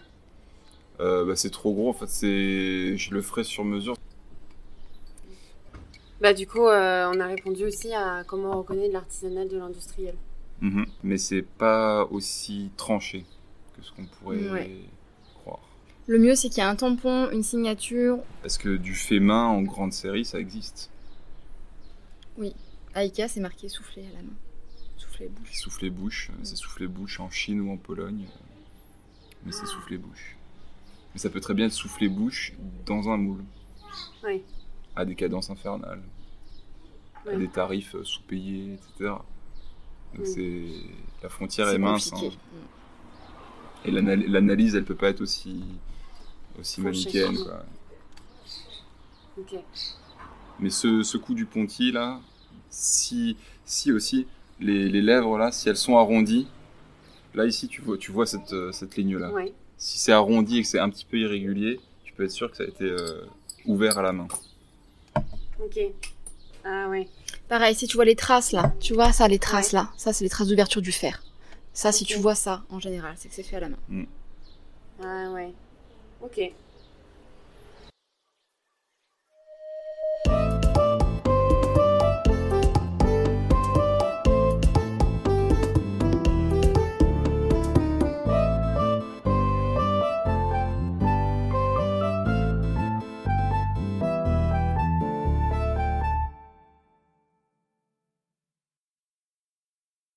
Parmi vos, les projets que vous avez lancés euh, quand euh, vous êtes arrivé à Toulouse, vous m'avez parlé d'une association, la FAT. Est-ce que vous voulez m'en parler? Thibaut, qui est président de la FAT, va s'en charger. c'est ce qui incombe à la fonction. Euh, je, peux la, je peux la présenter. Bah, du coup, dans les grandes lignes, on a, pendant les GEMA, donc les Journées européennes des métiers d'art 2018, on s'est rendu compte que le public euh, toulousain, en tout cas, était assez peu sensibilisé au GEMA, contrairement aux journées du patrimoine qui sont beaucoup plus médiatisées. Euh, en tant qu'artisan d'art, on a, besoin d'être reconnu, parce que du coup, en espérant en vivre, il y a un moment, il faut que ça se vende. Pour que ça se vende, il faut que le public ait la culture de l'objet, de la technique et euh, du bel objet qu'on va garder pour plus longtemps qu'un service de verre industriel. Et du coup, euh, pour toucher ce public-là, euh, on, a, on a vu euh, et on, on, s'est rendu compte avec d'autres artisans d'art de, de, Toulouse qu'il qui manquait un, un, repère pour la clientèle, pour le public, qui, serait, qui serait une sorte de, label, en fait, un peu comme une. Comme une à terme, ce serait d'avoir une boutique dans laquelle on trouverait que de l'artisanat d'art. Parce qu'on s'est tous retrouvés à, à, faire des boutiques de créateurs contre lesquels on n'a rien du tout, mais c'est pas du tout le même engagement, c'est pas du tout, euh, ils n'ont pas forcément un four de fusion qui tourne 24 heures sur 24. Pour la plupart, ils font un job à côté, alimentaire. Donc ça, ils font ça le dimanche, ils s'éclatent euh, bien. enfin, voilà. C'est pas le même investissement et en face, euh, c'est pas le même prix. Du coup, on se retrouve parfois à vendre du verre à côté de lingettes, euh, lingettes de bébé ou des savons. Ou, voilà. Donc, du coup, c'est pas du tout la même Ou de la brocante, même si on adore la brocante, mais il y a aussi euh, voilà, des boutiques où on mélange un peu de mhm. tout et du coup, les gens se perdent un peu quand même. entre le verre euh, neuf ou le verre de brocante, qui sont pas forcément vendus pareil, c'est la même matière. Voilà. la différence? Quelle est la différence? Pourquoi c'est plus cher? Tout ça. Donc euh, cette, association qui est la FAT, donc euh, F-A-A-T pour Fédération d'artisans d'art de Toulouse, a pour but de fédérer les artisans, déjà pour être plus forts ensemble, de créer, de créer un réseau d'expertise technique aussi, à partir du moment où quelqu'un vient démarcher un professionnel, certainement, euh, il y aura plusieurs corps de métier qui seront reliés, donc les solutions pourront peut-être arriver plus vite.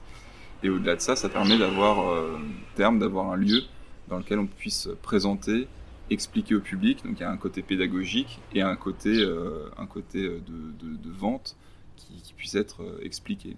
Et libéré aussi, parce que du coup, la plupart des boutiques sont sur un mode de, de permanence. Donc ça veut dire qu'on paye des loyers, on perd une journée ou deux ou trois ou quatre par mois de production parce qu'on doit aller sur la boutique pour économiser, pour partager le temps, etc. Ça aussi, c'est quelque chose qui a été un gros frein et problématique au lancement parce que du coup, on perdait une journée, du coup, il fallait trouver une production que je puisse faire seule pendant que Patricia était dans une, dans une boutique. Et du coup, libérer tous les artisans d'art en payant quelqu'un dont c'est le métier. Parce que vendre, c'est un métier. On ne sait pas forcément bien se vendre. On fabrique euh, comme on peut. Ce qu'on aime, c'est déjà pas mal. Et on peut pas être partout, on peut pas tout savoir faire. Et du coup, euh, à un moment, on voulait se professionnaliser et puis avoir une, vitrine digne de ce nom parce que à Toulouse, il y a, y, a, y a, du pouvoir d'achat et euh, il y a certainement un, intérêt à partir du moment où, on le, où, on le, met en avant. Nous, on le voit avec les, avec les, les initiations et, les, la, fabrication en général, les gens sont réceptifs. Donc il n'y a, pas de, a pas de raison que, que ce projet-là de, de, vitrine soit... Surtout aussi de se regrouper entre nous, euh, de se donner aussi les bons plans, euh, les subventions de la région, euh, les concours, les, marchés qui fonctionnent pour les artisans d'art. Mm. Les bons plans et les mauvais plans, les, plans galères. Les, plans galères, oui, c'est vrai aussi. Les clients qui payent pas, les fournisseurs de douteux. Oui, en fait, du coup, on a, voilà, on, a des groupes, on a aussi un Facebook où on se partage aussi les infos pour que ça soit visible par tout le monde. Et puis, le gros projet aussi de la FAD, c'était quand même, du coup, de, de créer une carte pour Toulouse, en fait, avec les artisans d'art qui étaient, voilà, localisés dessus pour que les gens puissent se balader vraiment. Parce que j'ai mal normalement, c'est ça. Les gens, ils se baladent, ils font un parcours et voilà. Donc, si on n'a pas de carte, c'est vrai que pour les gens, c'était plus difficile. Donc là, c'était aussi voilà, de renforcer un peu tous les artisans d'art de Toulouse. Et puis, euh, puis, on a aussi senti un, un, déclin. A priori, il y a 10 ans, les GEMA étaient hyper suivis à Toulouse. Après, il y a eu une, une baisse de, motivation et de soutien politique aussi, tout simplement. C'est qu'à à cette époque-là de l'année, il y a plein d'autres choses qui sont mises en avant dans les abribus ou les 4 par 3 En communication aussi. Euh, en communication. Et euh, du coup, cette problématique-là, elle est, elle est nous, on n'était pas là, donc on ne sait pas. Mais nous, tout ce qu'on sait, que on a commencé à, la, à, faire les GEMA en 2018 et on était franchement très très peu. On était quoi Une quinzaine sur mm. Toulouse? Là, maintenant, ça y est, on est 30, donc aussi, on en parle, on s'en parle entre nous, tout le monde s'inscrit, et du coup, voilà. Et du coup, comme il y a, parce que des artisans d'art, on s'est rendu compte qu'il y en avait plein, mais qui, qui, sont, qui, qui, qui, ouvraient pas pour les GEMA parce qu'il y avait très peu de monde, parce que du coup, comme c'est pas, comme il n'y a pas de médias, pas, comme il n'y a pas de pub, les gens se déplacent pas, donc du coup, les gens n'ouvrent pas, donc du coup, les gens ne savent pas qu'il y a des métiers d'art en ville.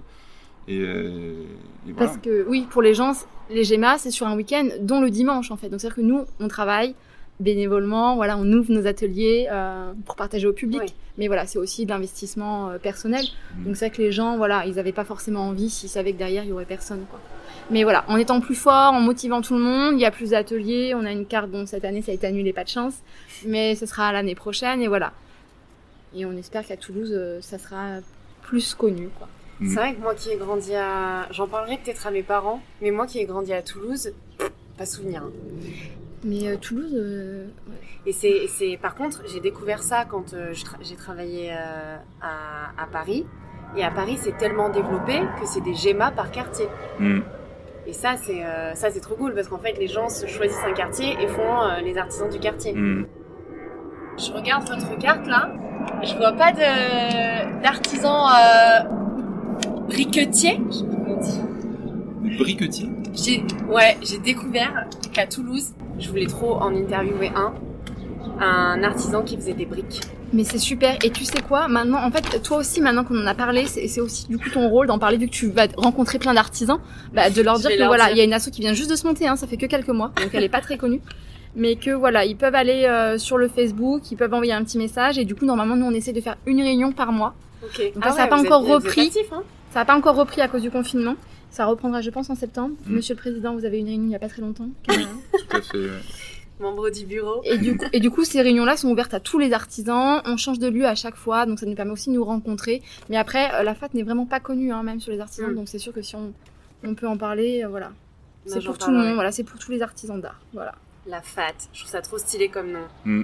Parce que c'est vrai qu'on n'a pas parlé, mais c'est vrai qu'il y a Atelier d'Art de France, du coup, qui a un peu ce, rôle-là, avec l'image, du coup, de, défendre. Mm. Mais c'est national, quoi. Donc, du coup, voilà. Nous, on avait besoin de.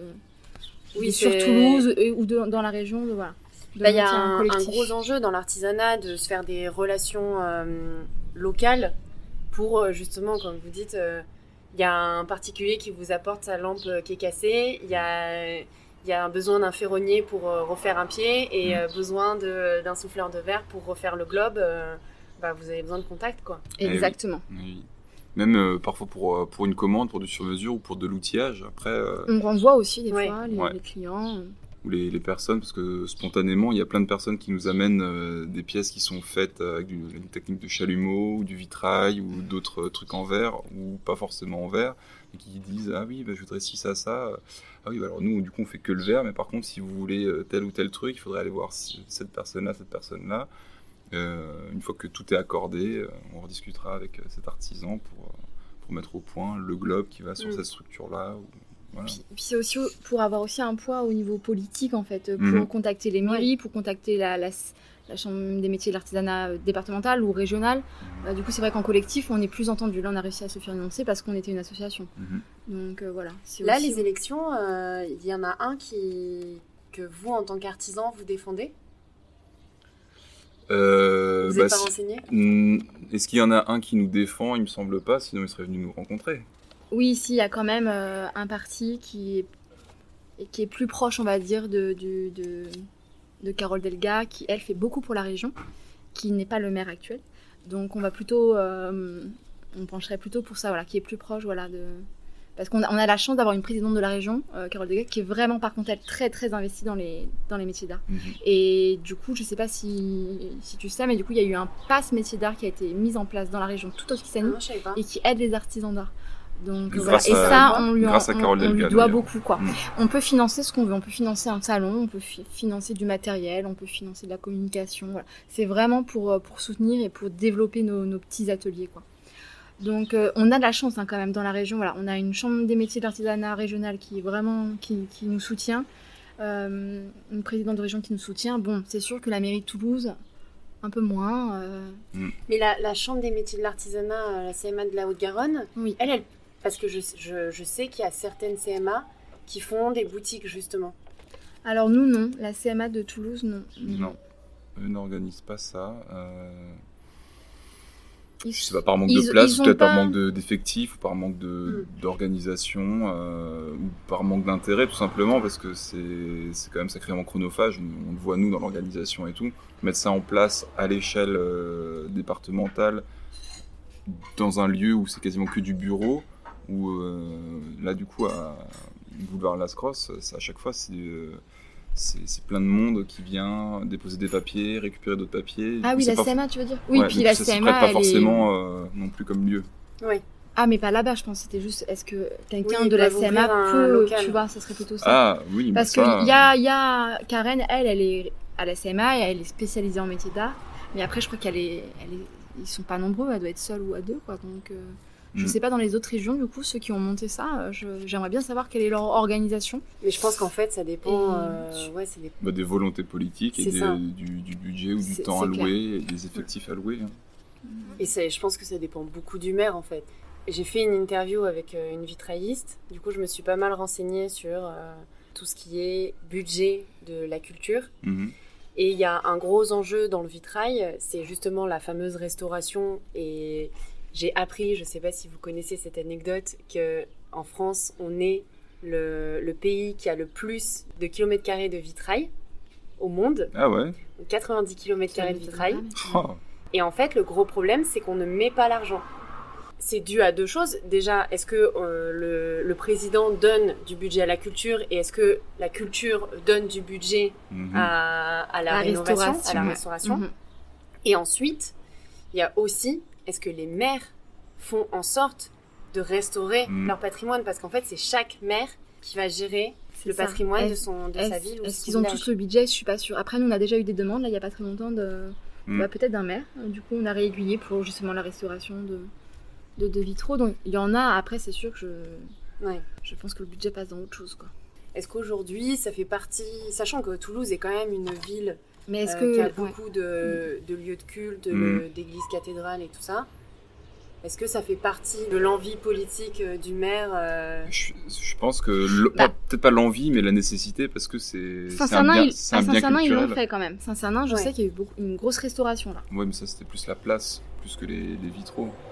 Non, non, non, non, non, non, non, non, non, non, les vitraux aussi, puisque Ah, si, c'est, euh, ah oui, oui, c'était Scarine qui était dessus et il y avait un gros chantier, ils ont dû appeler du monde. Mm. Donc ça, je sais que ça a quand même été fait. Ouais. Après, je pense que légalement, quand il y a un bâtiment qui est aussi classé, je pense qu'ils ont aussi pas trop le choix, je pense, des fois. Je ne sais pas comment ça se passe. Je sais pas, franchement, je sais Après, pas. parce Après, il y a un attrait touristique, ils ont tout intérêt à le, à le garder en état. Ce qui y a est un- beaucoup plus difficile dans, de- dans des plus petits patelins. Ouais, où- je pense que. J'ai vu une statistique pour l'île de France. 1 euro investi rapporte 70 euros à la commune. Mhm. Et ça, c'est quand même assez énorme. Enfin, tu te dis, mais. euh, Enfin, ouais, genre, je sais pas. euh, Ah, ça, ça paraît énorme, mais peut-être qu'en face, ils ont d'autres chiffres. Pour 1 euro investi, ça en rapporte 300, et ben ils, misent là où ça en rapporte sais pas. 300. Ouais. Peut-être. Ce qui est, ce qui, enfin, ce qui est, ce qui est, ce qui est terrible euh, comme constat, mais Pourtant, ils le disent que oui, faire est- vivre les artisans, faire vivre les logique, locaux, quoi. ça ramène après derrière plus de. Bah, c'est, ça, paraît, ça paraît normal. Et puis, euh, Mm. Et puis on est quand même un, un pays euh, avec beaucoup, beaucoup de culture. mhm. Une richesse culturelle, Mais, euh, euh, il est Du, nécessaire. du coup, c'est la question, c'est est-ce que la mairie nous a commandé euh, des verres euh, soufflés à Toulouse durables pour leurs euh, réunions, leurs meetings ou leurs trucs Non, pas du tout. Je pense qu'ils utilisent encore des. Je suis pas sûre que le maire de Toulouse Non, non, non, je suis mais- pas sûre. Mais oui, est-ce qu'on a ça? Non, c'est vrai, très peu. Mais même de la demande de location ou d'avoir. On n'a pas, hein. On a... parce qu'on l'a pas encore développé, mais euh, Non, à mais- terme, voilà. euh, on aimerait pouvoir proposer des, des, un, un service de verre soufflé, par exemple, pour, euh, pour une soirée comme ça, une soixantaine de verres, euh, avec de, la mal, consigne. Puisque bientôt les emballages vraiment à usage unique seront supprimés. C'est en 2021, je sais plus quoi, ça a été redécalé. Euh, voilà, il y a toujours l'option du verre, du gobelet en plastique recyclé euh, durable, mais c'est vrai que pourquoi pas louer aussi même, euh, euh, du. pour les mariages et tout ça, euh, c'est toujours plus sympa. Après, le problème, c'est qu'il y a toujours de la casse. Donc, c'est sûr que sur un verre où euh, ils payent 10 euros de, de consigne, c'est sûr que bon, bah, je pense qu'ils réfléchissent à deux fois, quoi. Mais Oui, voilà, tu mais dans des pas o- en fin de soirée, quoi. voilà, mais dans des occasions où il y a peu de risques, euh, Ouais. Concrètement, une personne qui, qui loue 20 ou 40 verres, c'est aussi pour ça qu'on l'a pas encore mis en place, parce qu'on n'a pas encore trouvé la, on n'a la pas assez de stock pour faire ça pour Déjà, on n'a pas, on n'a pas de stock. Mais- euh, mais au-delà de ça, c'est que si quel- quelqu'un met un, un dépôt de garantie d'un budget de 40 verres, eh ben, il vont réfléchir quand même à deux fois. Non, mais le dépôt de garantie peut être que de euh, Mais la, ça, la part, enfin, voilà. En À toute réfléchir. sincérité, c'est c'est vrai pour tout. Quand, tu, Quand tu- quand on loue un, camion solo, Europcar, euh, on paye non, mais c'est 1005. clair. Ouais, exactement, il faut qu'on arrête de. Ouais, Faut arrêter de se dévaloriser. ouais. Franchement, C'est euh, c'est pas une question de dévalorisation, c'est euh, c'est que c'est complexe à mettre en place. Là maintenant, euh, moi j'ai moi j'ai plus peur d'a- d'annoncer des tarifs là, Mm. quand je m'occupe de devis.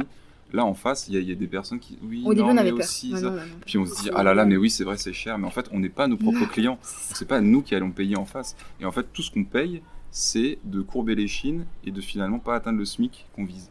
Et du coup, il y a, il y a aussi le fait d'a- d'avoir un peu le nez là-dedans fait qu'on est un peu plus hargneux, et qu'on a un peu moins peur. Et voilà, on a un artisanat d'art, c'est rare. Si vous voulez une expertise, c'est temps. Voilà.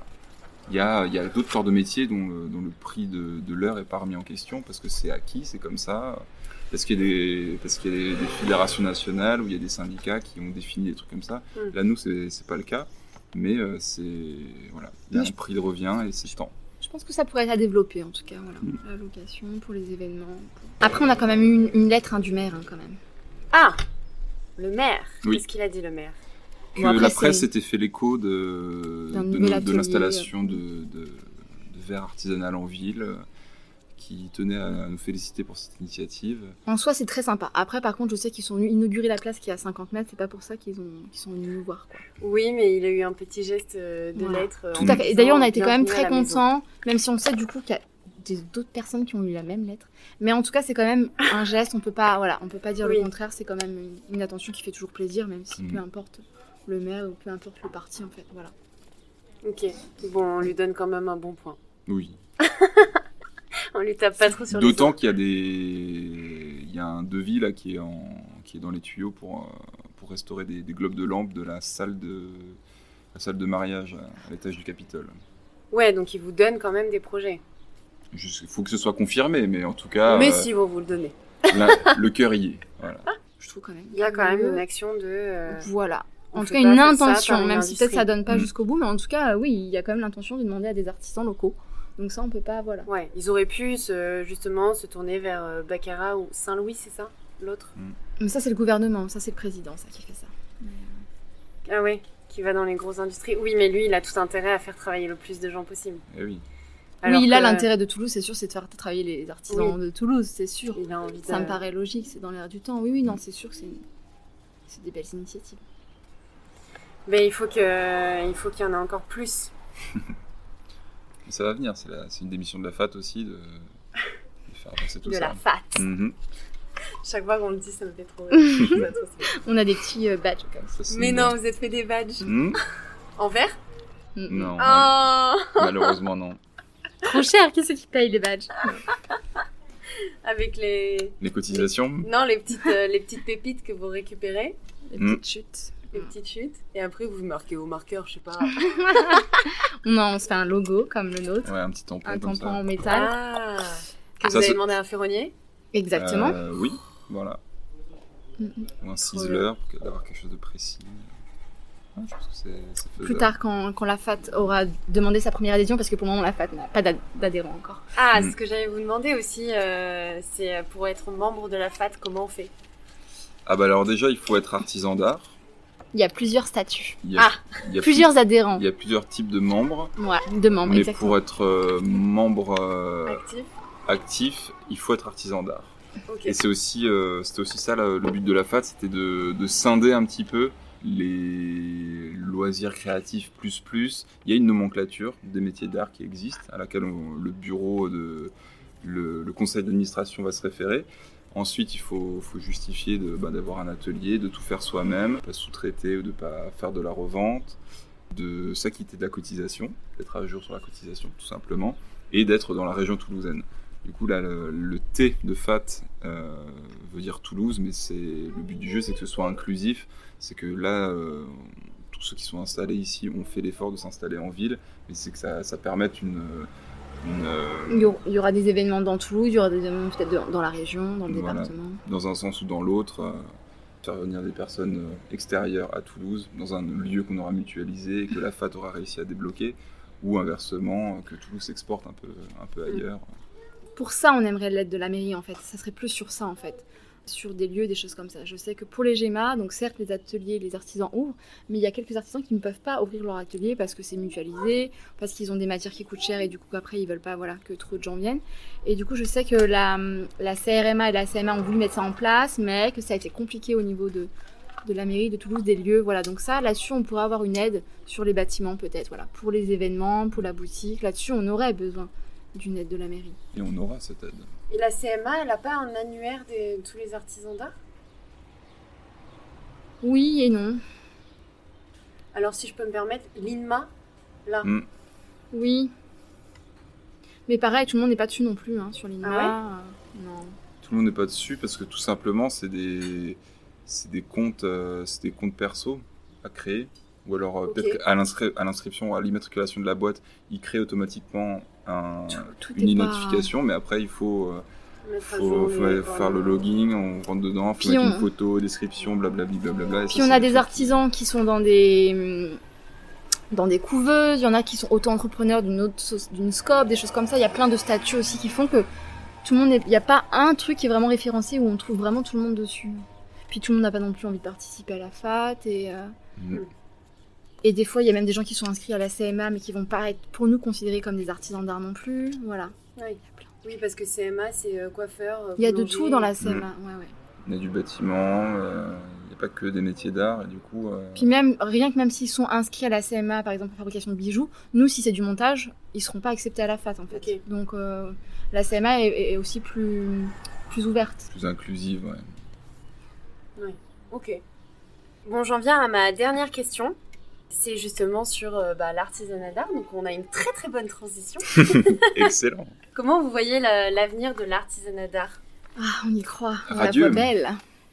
Radieux. Comment on le voit bah, en, fait, en voyant, voyant les initiatives euh, locales un peu de, de partout.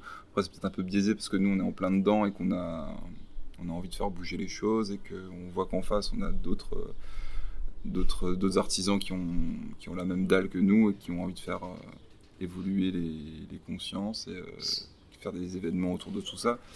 Euh, après, on sait que ce sera pas simple parce que notre quotidien et le quotidien d'autres artisans d'art, ça va être exactement les mêmes problématiques. C'est qu'il faut être euh, polyvalent et efficace sur tous les fronts et qu'il n'y a que 24 heures dans une journée, qu'on reste des êtres humains et que qu'on peut pas être 100% productif tout le temps. Du coup, mais moi je suis quand même, je suis quand même confiant parce que l'époque veut, et grâce au confinement aussi, je pense que ça a peut-être dû exacerber certaines prises de conscience, mais l'époque veut qu'on revienne à des choses authentiques, qu'on revienne à un mode de consommation qui soit peut-être plus local ou plus durable, ou de remettre un peu en question ces, choix de consommation. Et les métiers d'art sont en plein là-dedans parce qu'on est héritier d'un patrimoine très riche, technique et culturel, que euh, qu'on va pouvoir euh, va pouvoir transmettre. Et on, sent que le public, au travers des initiations, est déjà réceptif à ça.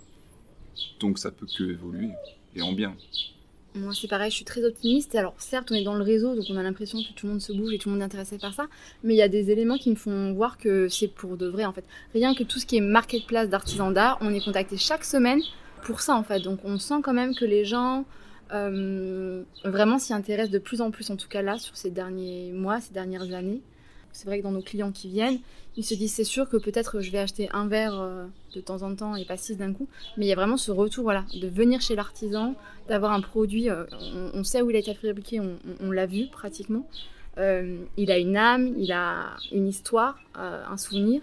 Et donc on, tend quand même vers ça. Hein. Les gens, ils en ont quand même un peu marre de, de tous ces objets qu'on revoit dans, dans, tous les, mmh. dans toutes les maisons ou dans tous les lieux. Donc moi, je suis vraiment très optimiste. Après, oui, c'est sûr que ça va mettre du temps, c'est sûr que ça a un coût et que c'est vrai que euh, les gens, voilà, euh, font quand même attention du coup à leurs dépenses, ça dans tous les cas, mais je pense que voilà, ils sont prêts à dépenser euh, moins mais mieux. Je sais pas si c'est justement parce qu'on est dans ce milieu-là, mais moi je trouve qu'il y a une certaine fierté quand les gens te disent ah mm. il est trop beau ton objet, de dire ouais il a été fait par un artisan et mm. tout. C'est l'histoire, c'est ça, complètement.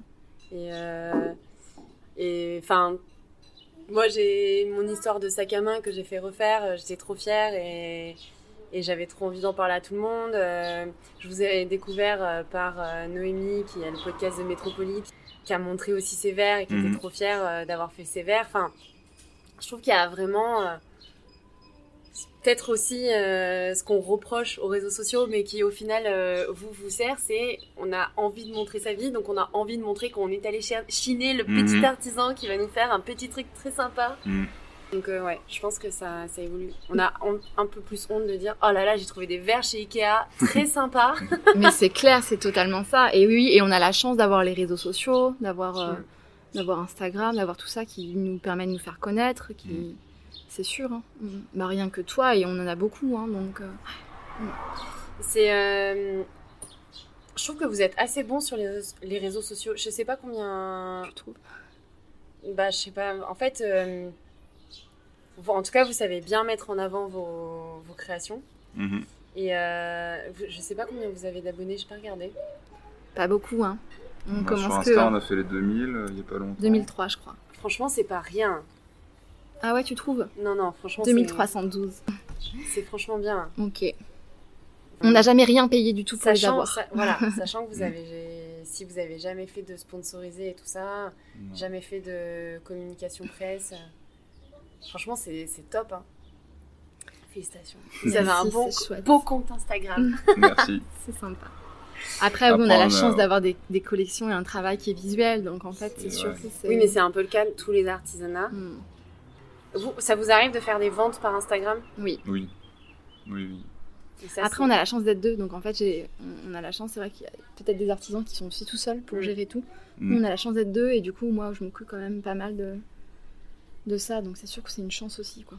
Mm. Oui. Mais après, ça reste, ça reste quand même assez rare hein, sur le post Insta entre, entre le nombre de likes et le nombre de personnes qui, disent ah c'est trop beau et le nombre de personnes qui vont vraiment demander combien ça coûte et puis le nombre de personnes qui vont ensuite vraiment aller jusqu'à la commande c'est sûr c'est ça, ça, réduit. Mais heureusement parce que sinon on pourrait pas suivre et puis on se dit qu'on a aussi plein de trucs à développer. Peut-être qu'on va lancer un petit e-shop aussi parce que du coup c'est vrai que les gens qui nous contactent sur Instagram du coup c'est par mail. C'est un peu long c'est un peu fastidieux donc c'est sûr que ça doit un peu Oui, surtout si vous développez des collections, euh, c'est assez facile. Mais euh, Instagram, ils ont développé le. Article, ouais. ouais. je vais bosser dessus là, cet été. Ouais, ouais, c'est prévu. Après, c'est pareil. Hein. tout prend du temps, surtout que nous, toutes nos formes, elles sont. On souffle pratiquement rien au moule, donc tout a des des hauteurs, des dimensions un peu différentes. On n'a pas fait de vraiment de. Pas pour toutes les collections. En tout cas, des collections, il n'y a pas de gamme colorée. On prend ce qu'on a en couleur et on fait. Donc là, il va falloir qu'on un, peu on se. On se Exactement. Mm. Pour Internet, en tout cas, on va avoir besoin de ça. Puis après, ça prend quand même du temps, voilà, après, hein, de, de faire les envois, voilà. Tout prend. Voilà. Mm. Mais c'est sûr que ça vaut le coup. Et c'est sûr que oui, oui. Nous, le bouche à oreille et les réseaux sociaux, c'est notre com. Hein. Nous, on n'a jamais payé de, gros journaux, de gros magazines. Hein, donc euh, voilà, nous on fait euh, comme on peut avec les moyens du bord. Mais c'est assez impressionnant, je trouve. Parce que euh, le nombre d'artisans qui me disent je galère à me faire connaître, je galère à percer sur Instagram, je passe pas la barre des. Enfin, moi, ça va faire un an que j'ai mon podcast, j'ai toujours pas passé la barre des 1000. Hein. Mhm. Je pense aussi que il y a une certaine, il y a un enjeu de de relations clients aussi, mm. que vous avez quand même l'air d'avoir euh, assez, euh, assez rodé, mais. Euh, Après, ça a pris du temps aussi. Hein. Là, je sais que là, là maintenant, en ce moment, je trouve que ça va vite. sur Instagram, on a fêté les, les 2000 il y a, il y a pas longtemps. Et là, on a déjà eu 300 personnes de plus. Donc là, on sent que maintenant, ça. Au début, c'est sûr que la première année, bon, c'est plus difficile. Hein. Là, on sent que ça va plus vite maintenant. Ouais. ouais. Mais bon, ça sert aussi à ça, les échanges. Et nous, on, on essaiera de te faire connaître aussi, on mettra un post et inversement. Et il y a d'autres boutiques où ça a été comme ça et d'autres sites, voilà, on mm. essaye aussi, voilà. Oui, c'est un échange, mm-hmm. euh, un échange de visibilité. C'est que tu dis, euh, si les gens, si les gens me suivent, c'est qu'ils sont euh, intéressés par l'artisanat, donc ils vont être intéressés par aussi cet artisanat. Donc je vais Et puis tes autres artisans que tu auras. Ouais, ouais, c'est clair.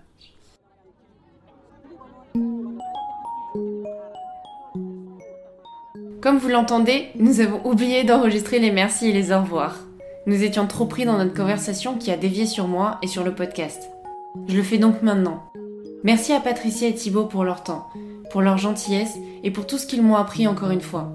Merci à vous pour votre écoute. J'espère que l'histoire de Patricia et Thibaut vous aura inspiré. Vous pouvez continuer à m'aider à faire découvrir les histoires d'artisans au plus grand nombre en mettant une note sur iTunes et en vous abonnant sur votre plateforme de streaming préférée. Comme d'habitude, je publie régulièrement des photos du travail des artisans sur Instagram, donc n'hésitez pas à vous abonner pour découvrir leur métier en images. Un grand merci à Quentin Blic qui a réalisé le montage musical de cet épisode et de l'épisode d'introduction du mois. A bientôt avec une nouvelle histoire